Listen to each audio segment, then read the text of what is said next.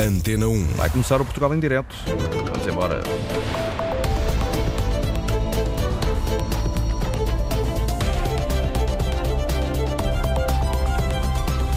Hoje é terça-feira, dia 21 de junho. Quais são os temas hoje do Portugal em direto? Cláudia Costa, boa tarde. Ora, viva, muito boa tarde. Desde logo o Governo, a reunião do Governo com os autarcas da área metropolitana do Porto acabou de terminar. Eh, em causa está, eh, em debate, está a descentralização de competências. Contamos ao longo do programa ir ao encontro da repórter Cláudia Aguiar Rodrigues, que de resto acompanhou este encontro. Faltam médicos no Algarve, em diferentes especialidades no Serviço Nacional de Saúde. Um problema crónico que a formação de clínicos tem tentado esbater, mas não é fácil. Só 40% dos médicos formados na Faculdade Algarvia optam por ficar nos hospitais da região. É um tema que vamos desenvolver adiante. 13 milhões de euros de investimento em Santa Maria da Feira por parte da multinacional francesa do setor automóvel Faurécia vão ser criados nos próximos dois anos perto de 2 mil postos de trabalho altamente qualificados.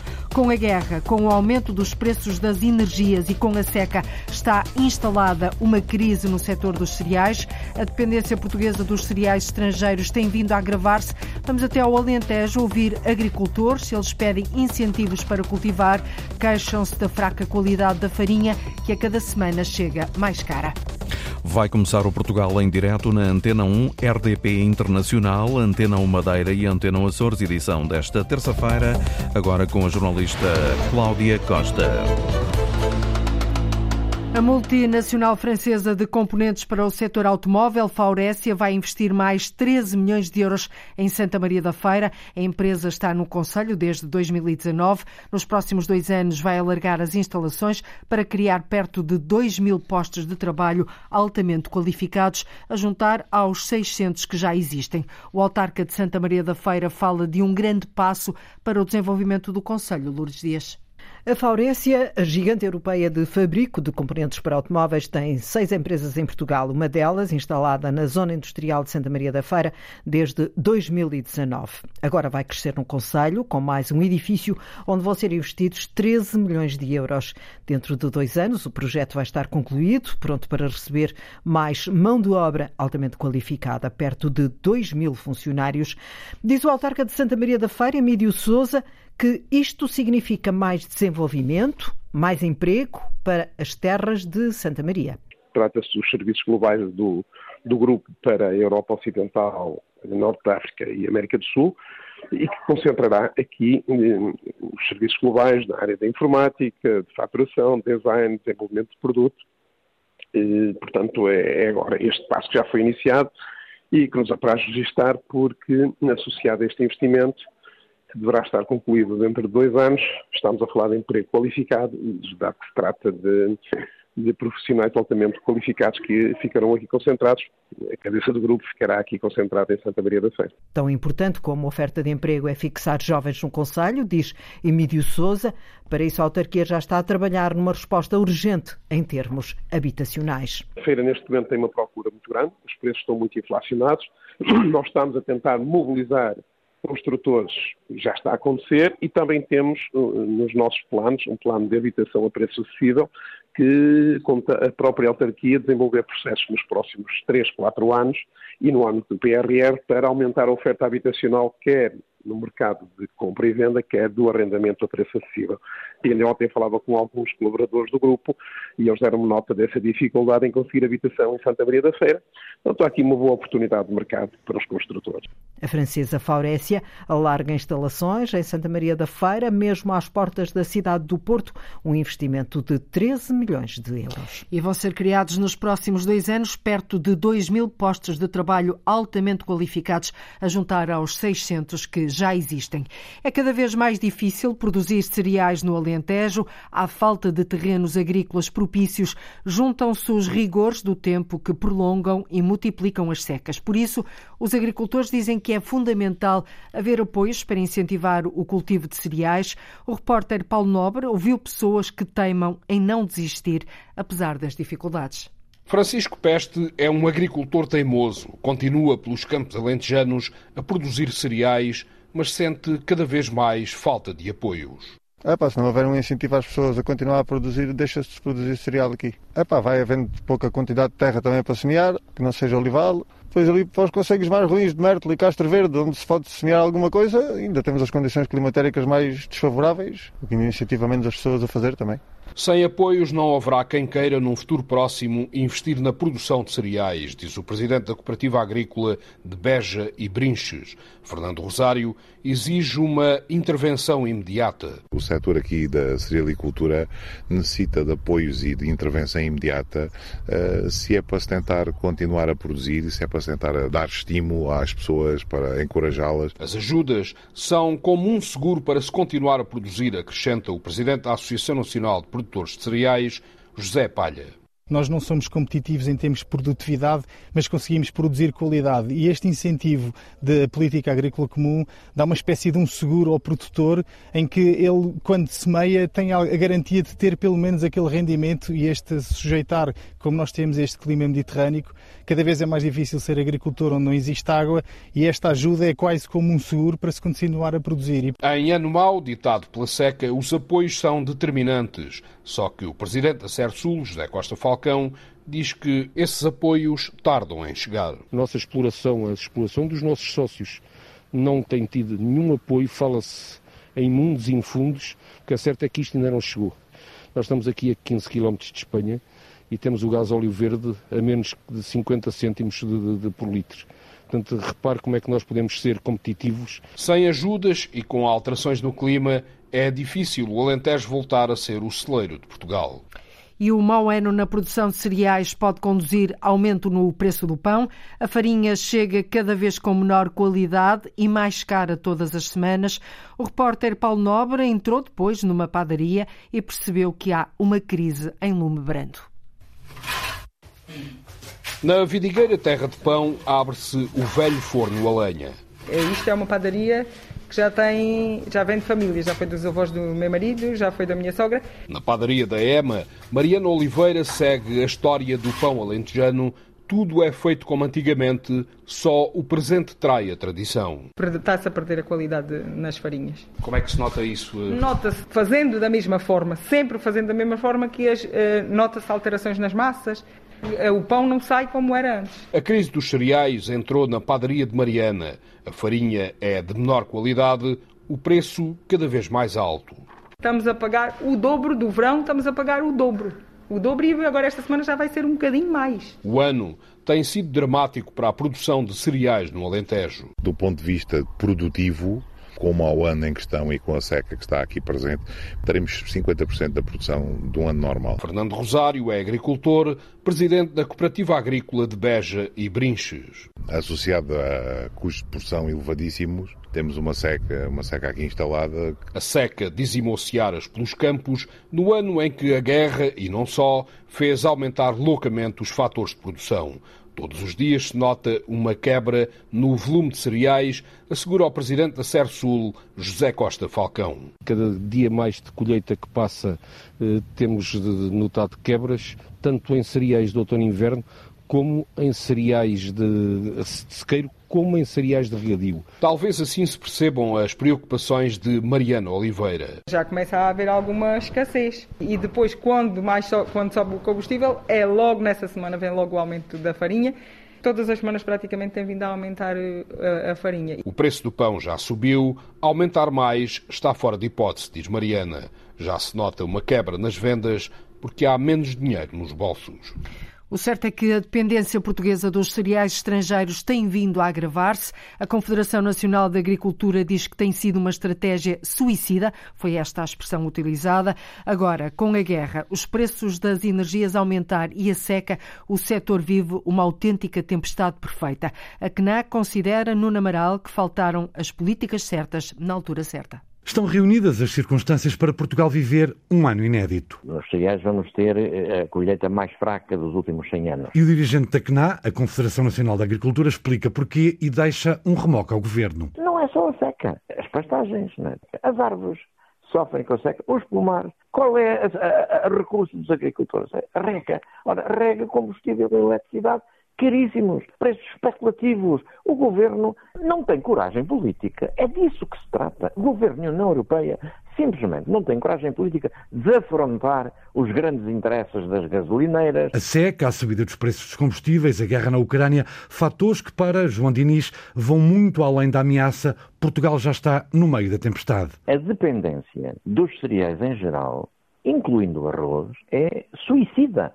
A nossa soberania alimentar enquanto país, enquanto povo, estava completamente hipotecada, sujeita às eh, eventualidades mais ou menos dramáticas que acontecessem a nível dos países exportadores, a nível dos chamados mercados. Nós, neste momento, estamos a viver já, não é ameaça, nós estamos no olho do furacão. E o governo, diz o dirigente da CNA, o governo não consegue criar um diálogo audível. Quase que um diálogo de surdos. O governo diz nós estamos a fazer aquilo que é possível fazer. Reduzimos a incidência de impostos sobre o gasóleo e, e têm feito isso. Mas o problema é que a especulação, as grandes gasolineiras absorvem essa redução do imposto e ainda põem mais. E continua João Diniz, o nó está dado, só os combustíveis para a agricultura, por exemplo, estão a mais do dobro do preço do que há um ano.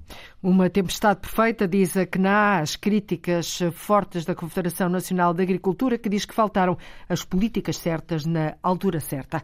Na Madeira, a expectativa é grande. Depois de dois anos de ausência, a TAP retoma hoje os voos regulares entre Lisboa e Caracas. Um regresso muito ansiado por parte de venezuelanos e também lusodescendentes com raízes madeirenses que necessitam de viajar entre a Venezuela e Portugal.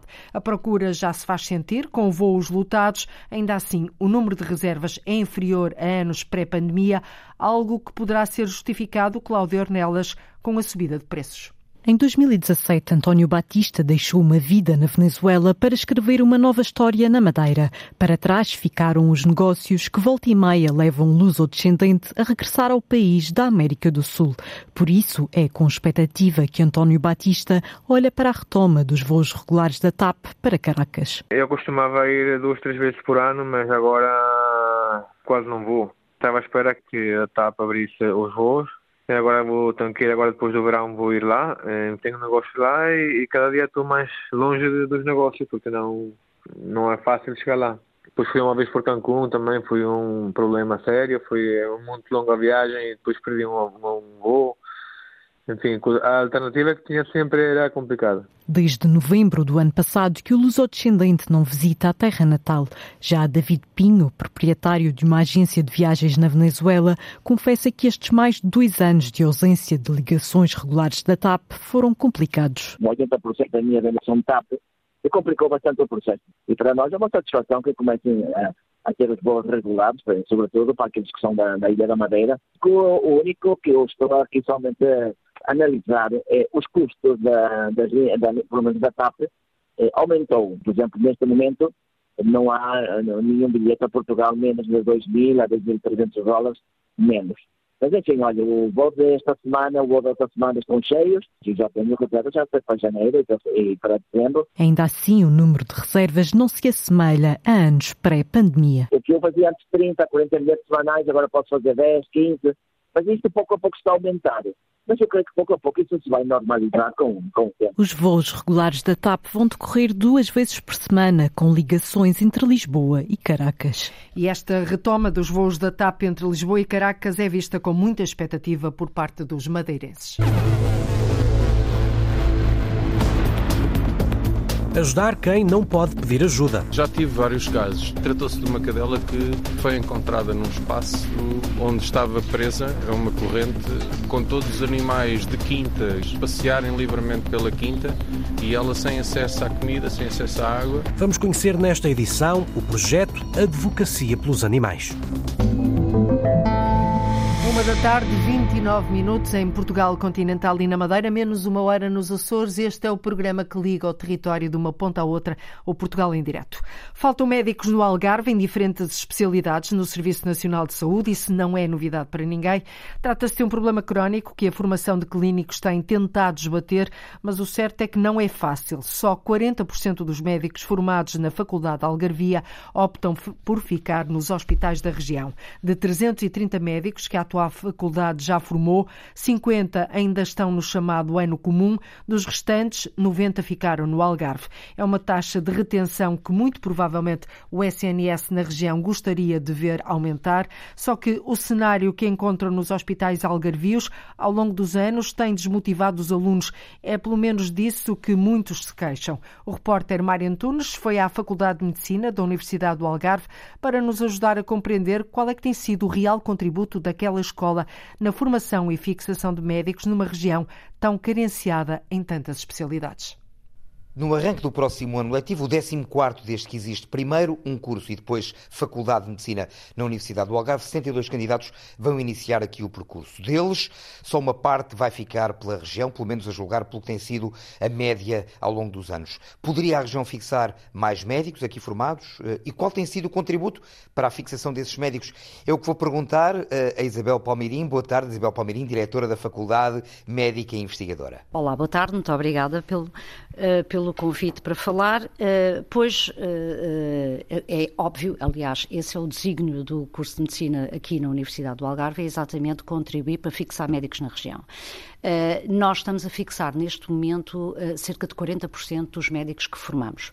Uh, atualmente já temos um número, agora nesta 14 entrada, portanto não propriamente fornada já, já formada, mas sim no entrada, nós já vamos receber 72 alunos, mas inicialmente recebíamos apenas 32 e, portanto, também a percentagem com que contribuímos, a percentagem, enfim, tem aumentado, mas de facto os números ainda são relativamente baixos, embora nós neste momento, dos uh, eh, 330 médicos que formamos, temos 50 que ainda estão no ano comum e, e dos restantes uh, uh, temos 90 que ficaram no Algarve, que é uma taxa global de 32%, sendo que a taxa de retenção tem vindo a aumentar.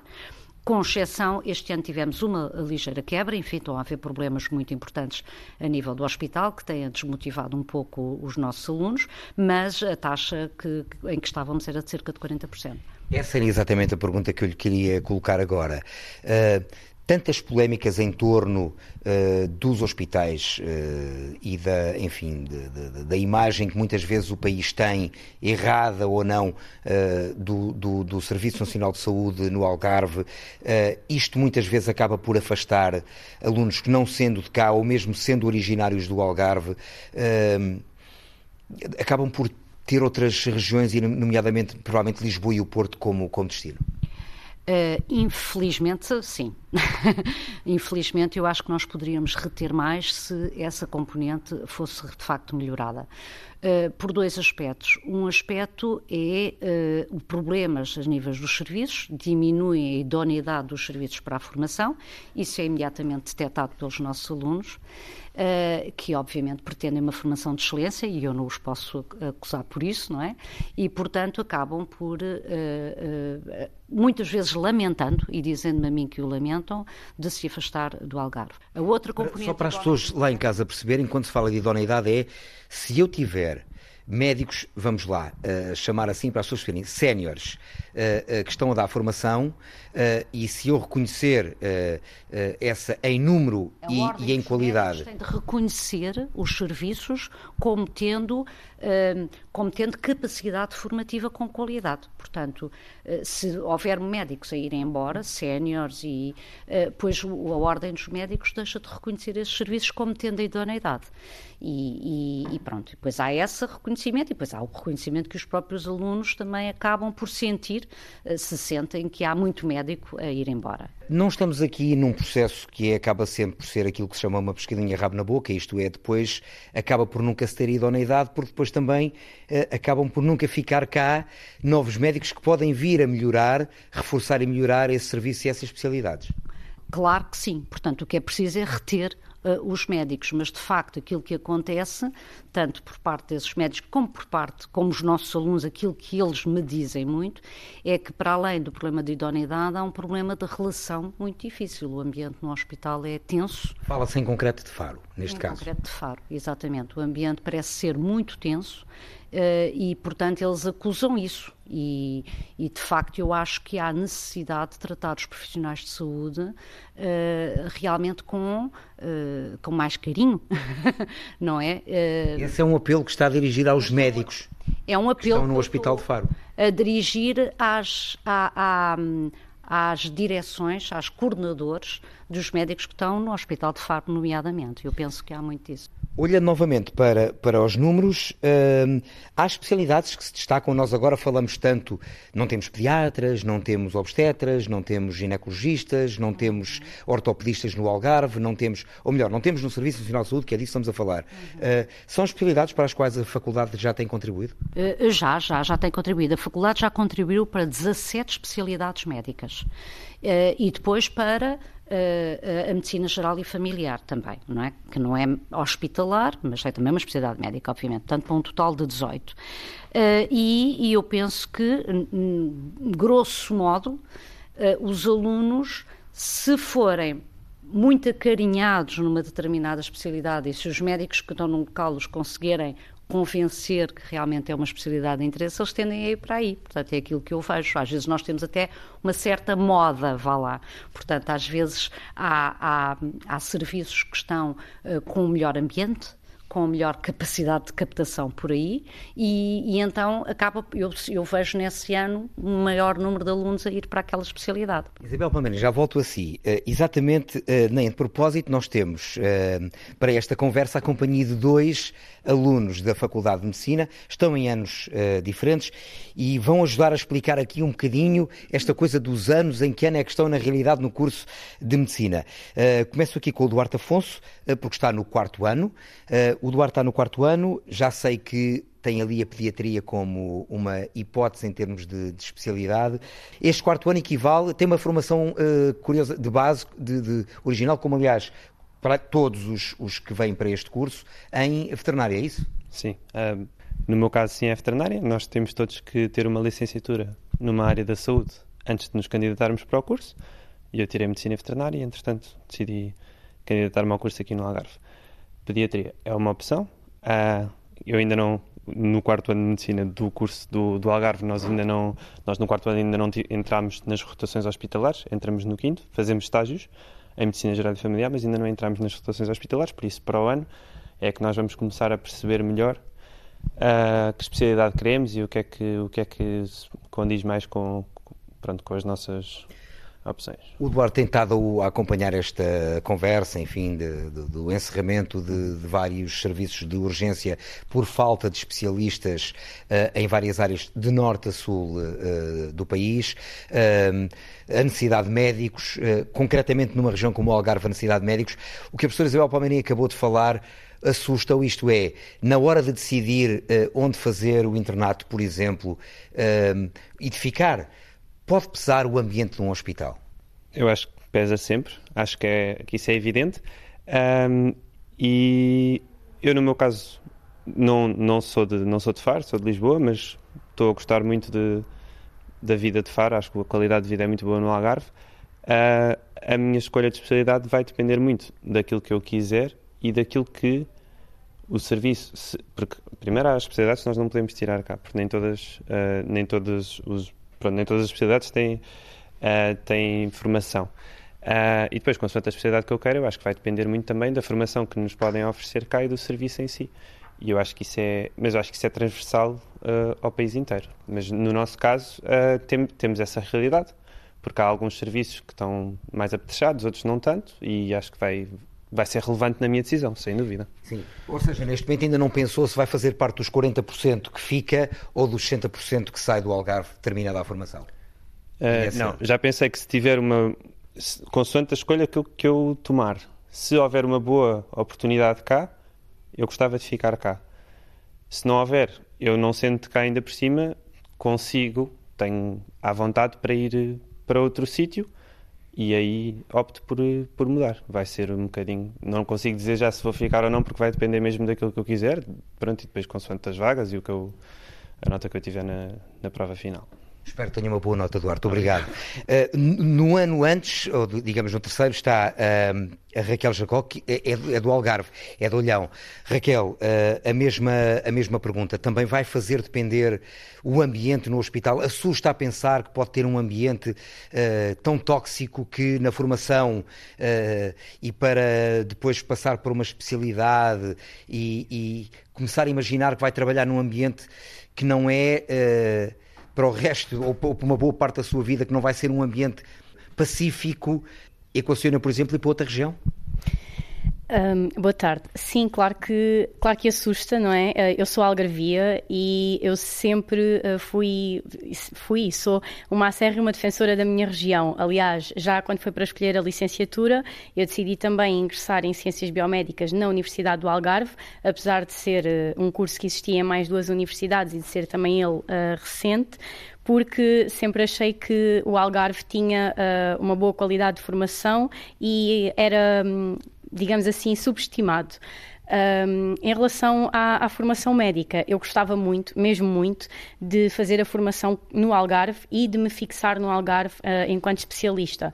Claro que, tal como o Duarte, uh, não me é fácil dizer que vou cá ficar porque não escolhi, um, não, não tenho ainda a ideia da especialidade que uh, pretendo tirar e um, imaginemos um quadro de uma especialidade de seis anos. Eu até uh, posso fazer no Algarve o meu internato de formação geral, mas se sentir que ou não há capacidade de formação ou não vou sair capacitado o suficiente ou uh, vou viver num ambiente muito complicado durante, por exemplo, seis anos de formação, é-me muito difícil, porque lá está, gostava muito de cá ficar, mas é uma opção que acaba por ser clara para mim, uh, ponderando um, o, os dois pesos, digamos assim. Preferi, prefiro ir seis anos fazer uma especialidade fora uh, e vir melhor médica, mais capacitada, com diferentes experiências e eventualmente vir contribuir depois para o Algarve já como especialista, uh, do que optar por fazer uma, uma formação que se calhar não me dará todas as valências que eu gostava de ter. E acho que nisso o curso de medicina também, um, pelo menos o, o curso que nós estamos a tirar, também nos incita muito a sermos muito melhores todos os dias. É mesmo muito desafiante. Um, e, e faz-nos querer sempre melhorar e dar, dar mais um pouco. Portanto, tendo essa oportunidade, Uh, e se não houver essa oportunidade no Algarve, então será quase impraticável uh, ficar cá. Há aqui uma verdadeira RP da, da Faculdade de Medicina também, uma Relações Públicas que vendeu aqui muito bem o curso, uh, a Raquel Jacó de, de Olhão. Uh, para fecharmos esta conversa, regressa Isabel Palmeirim. a Faculdade forma o que é possível formar ou tem capacidade para formar mais médicos abrindo mais vagas, sendo certo que os autarcas do Algarve já se mobilizaram para financiarem a abertura de mais vagas. Qual seria assim o limite, se fosse possível, entre todos os agentes? Qual seria o limite possível de formação anual uh, uh, proporcionado pela faculdade? Bom, aquilo que está contratualizado, vamos dizer, é nós atingirmos os 96 uh, por ano, a entrada de 96 por ano. Enfim, é evidente que há sempre, eventualmente, possibilidade de aumentar, mas tem que haver um interesse a nível nacional. Eu acho que deve haver regulamentações sobre o número de pessoas que entram e ver se para o país há necessidade de formar mais na região ou não. Uh, eu penso que realmente o que há necessidade neste momento muito é melhorar em termos de pós-graduação e nisso a faculdade está a trabalhar também muito, mediante a criação de programa de formação contínua e, nomeadamente, até a nível do, do, nosso centro académico, do Algarve Biomedical Center, e também criando condições, por exemplo, como o Centro de Simulação Médica, que nós estamos quase a abrir, que está praticamente montado e que já está a fazer formação, apesar de ainda não ter sido inaugurado, mas já está a começar a, sua formação, e, e outras, outras facilities, vamos dizer, para, para a formação médica pós-graduada, de forma a que seja atrativo ficar no Algarve. E que os nossos alunos, os nossos alunos ou médicos vindos de, de, fora eh, não sintam que vir para o Algarve significa ficar afastado de uma formação de qualidade, que neste momento eu penso que já é possível fazer no Algarve e que está em crescimento exponencial. Agradeço a Isabel Palmeirinho o acolhimento nesta sala de aula, agora vazia, da Faculdade de Medicina da Universidade do Algarve. O jornalista Mário Antunes a tomar assim o pulso ao problema que é crónico, de resto, da falta de médicos no Algarve em diferentes especialidades no Serviço Nacional de Saúde. Já lhe tinha dito no arranque deste programa, acabou há pouco a reunião da Ministra da Coesão Territorial com a área metropolitana do Porto para debater a polémica descentralização de competências para as autarquias. O encontro decorreu na Comissão de Coordenação e Desenvolvimento Regional do Norte. Em direto tem agora a jornalista Cláudia Aguiar Rodrigues. Cláudia, à saída, a Ministra Ana Brunhosa anunciou reformas na educação. Que reformas são essas? Vamos eh, já às principais eh, conclusões desta reunião. Para além dessa, dessas reformas na educação, como referiste, Cláudia, eh, a Ministra da Coesão Territorial, Ana Brunhosa, anunciou que o acordo entre a Associação Nacional de Municípios e o Governo sobre o processo de descentralização está para breve. Prazo muito curto, porque um, o Sr. Primeiro-Ministro impôs-nos um prazo. Uh, curtíssima e, portanto, nós muito em breve. Mas, obviamente, um prazo muito curto é quando fecharmos também um bocadinho esta ronda de negociações, porque seria estranho. Há limites, é muito rápido, Mas é breve. É antes do final do verão? Claro, claro que sim, que é para irmos de, uh, para férias já tranquilas, mas será. Portanto, até o final do mês terão que fechar acordo? Muito em breve teremos que fechar acordo. Eu tenho alguma dificuldade em dizer-vos os prazos porque nós ainda temos reuniões marcadas com associações de municípios e, portanto, se nós marcamos as reuniões é para os ouvirmos e depois fazer o acordo. As reuniões terminam muito em breve. E outras das eh, principais eh, conclusões que também devem ser conhecidas antes do verão têm a ver precisamente com a educação e com um pacote de medidas reivindicativas explicadas eh, pela Ministra da Coesão Territorial. Foi falado a possibilidade de reforçarmos as verbas para os custos de manutenção no âmbito das escolas, no, para o orçamento de 2023 Uh, foi também falada a possibilidade de também o que é com participação do Estado das refeições escolares também ser aumentada, para já, já.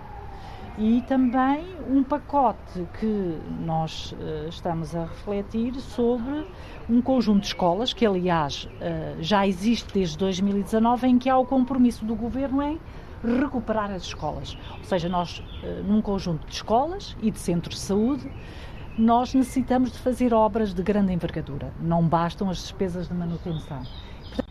É um conjunto de medidas eh, que o Governo considera inédito. Ainda faltam saber uh, quais serão essas escolas que vão receber os apoios, mas será em julho que esse mapeamento uh, vai ser conhecido. Quanto à reunião, a Ministra disse que o diálogo com os autarcas foi positivo, foi produtivo e garantiu que as câmaras já estão a receber mais do que o Governo gastava na descentralização. Rui Moreira esteve presente, o Presidente da Câmara do Porto, teve que abandonar abandonar a reunião eh, mais cedo e mostrou-se surpreendido precisamente com, esta, com este pacote de medidas uh, que vão reformular a educação. Uh, mostrou-se também agradado com algumas das conclusões que foram debatidas, foram sendo debatidas ao longo da manhã. Quanto à Ministra da Saúde, que foi a primeira então também a sair por motivos de agenda, disse que, por outro lado, ainda está longe a meta de envolvimento envolver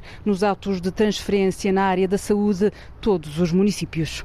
A repórter Cláudia Aguiar Rodrigues a acompanhar este, este encontro que parece que foram dados alguns passos neste polémico processo da descentralização de competências para as autarquias, o governo reunido assim com os autarcas da área metropolitana do Porto.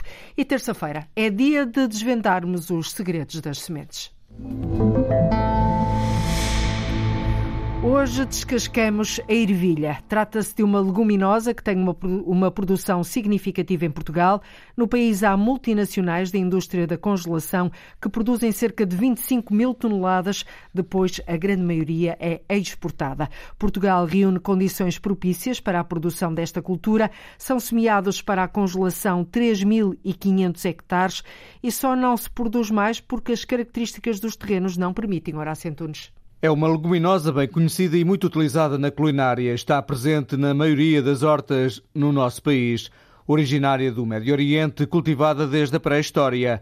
Em Portugal, a ervilha é semeada no inverno e na primavera e a grande produção está centrada no Ribatejo e Beira Litoral, onde as condições são propícias e permitem a exportação logo a partir do mês de abril. Tem temperaturas boas que permite fazer esta cultura durante o inverno, que nos dão a vantagem de poder exportar ervilha cedo, quando os outros países ainda estão pouco mais que a semear. E a razão porque as multinacionais eh, estão cá a trabalhar a cultura. Só para a indústria da congelação, a ervilha em Portugal é semeada em 3.500 hectares e a produção ronda as 25 mil toneladas. A ervilha é uma planta hortícola. Eu estou aqui a interpretá-la como um produto da agroindústria. Não é aquela ervilha que se faz no quintal, mas sim a ervilha que se faz em hectares. E em Portugal fazem-se muitos hectares já Em de Portugal, ervilha. portanto, a empresa que eu represento semeia 1.250 hectares no Ribatejo e na beira litoral. Os 3.500 hectares podemos falar entre 20 a 25 mil toneladas eh, distribuídos por quatro indústrias grandes,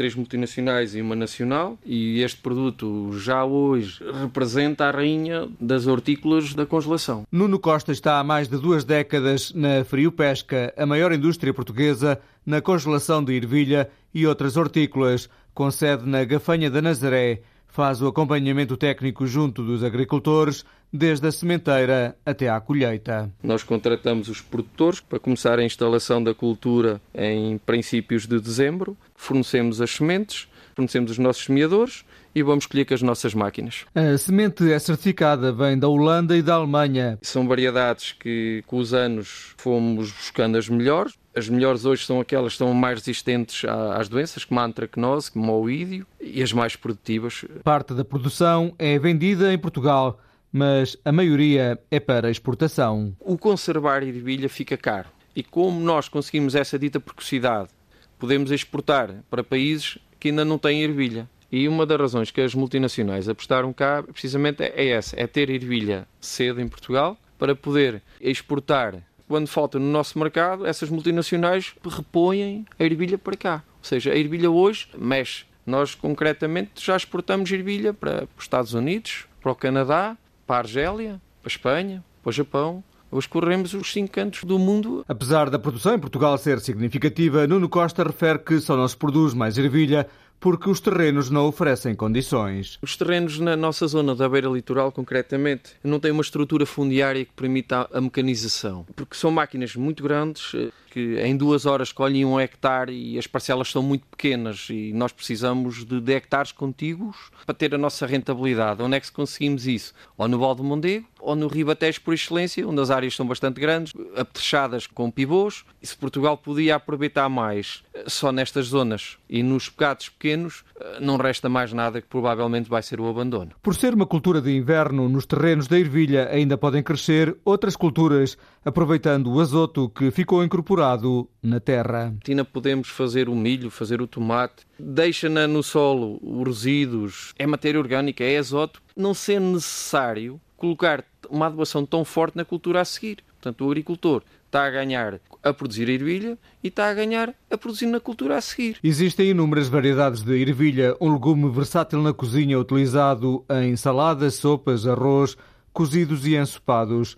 Um alimento rico em fibras, vitaminas A, B e C e minerais como cálcio, ferro, magnésio, potássio e zinco.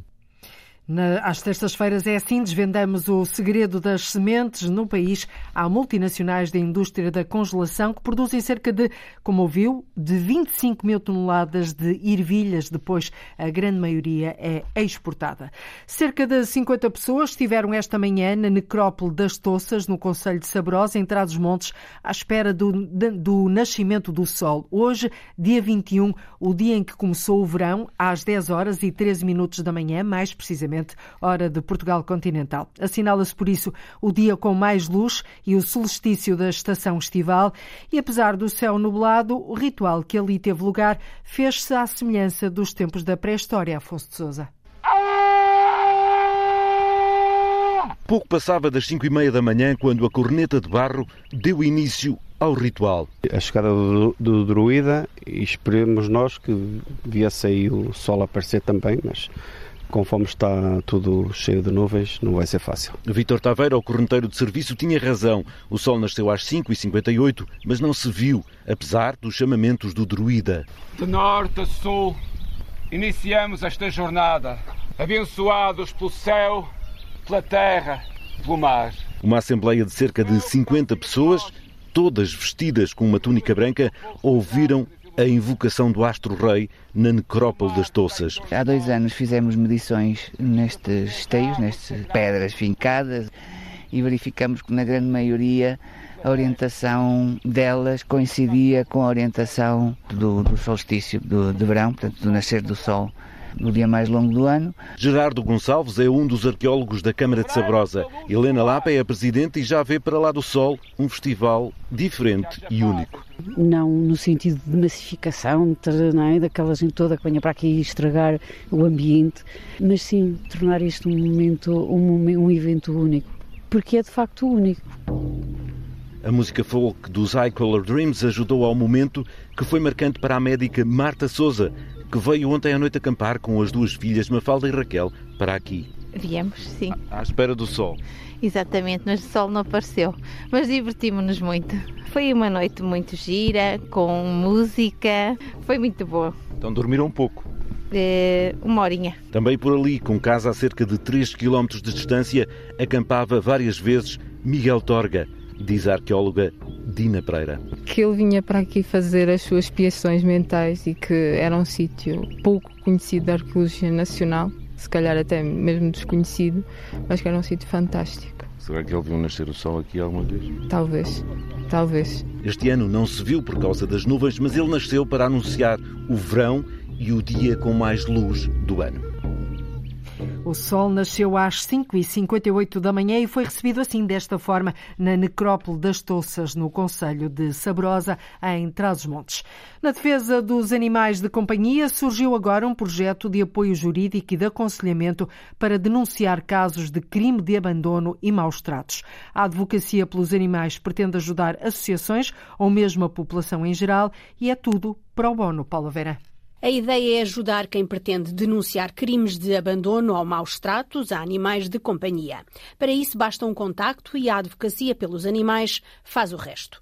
À frente deste projeto está o advogado Telmo Coelho, que nos explica o objetivo da ideia. Tem esta vertente de representação judicial em casos de crimes de abandono e de maus tratos a animais de companhia, mas também tem depois uma vertente de assessoria jurídica especialmente focada nas associações zoófilas e à comunidade em geral também, esclarecimento em tudo o que seja procedimentos, em tudo o que seja também, no fundo, a aplicação da lei. Arranjar provas do crime nem sempre é fácil, mais complicado ainda é constituir um arguído do crime contra os animais. Mas Telmo Coelho diz que Portugal lentamente está no bom caminho. Nós estamos num campo evolutivo.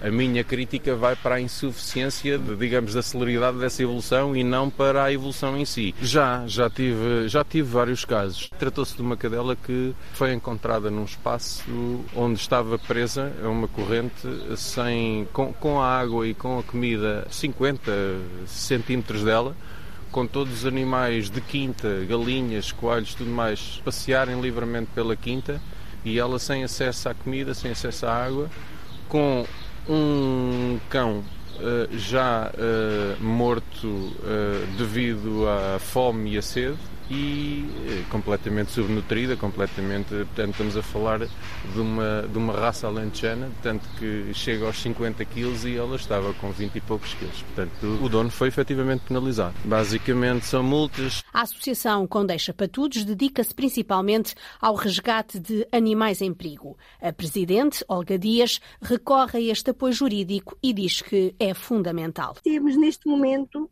oito processos de, de denúncias de maus tratos a animais para entrar, situações graves, situações diferentes, todas elas, vai ajudar garantidamente a fazer as queixas e fazem muito denúncias, não é? Denúncias anónimas.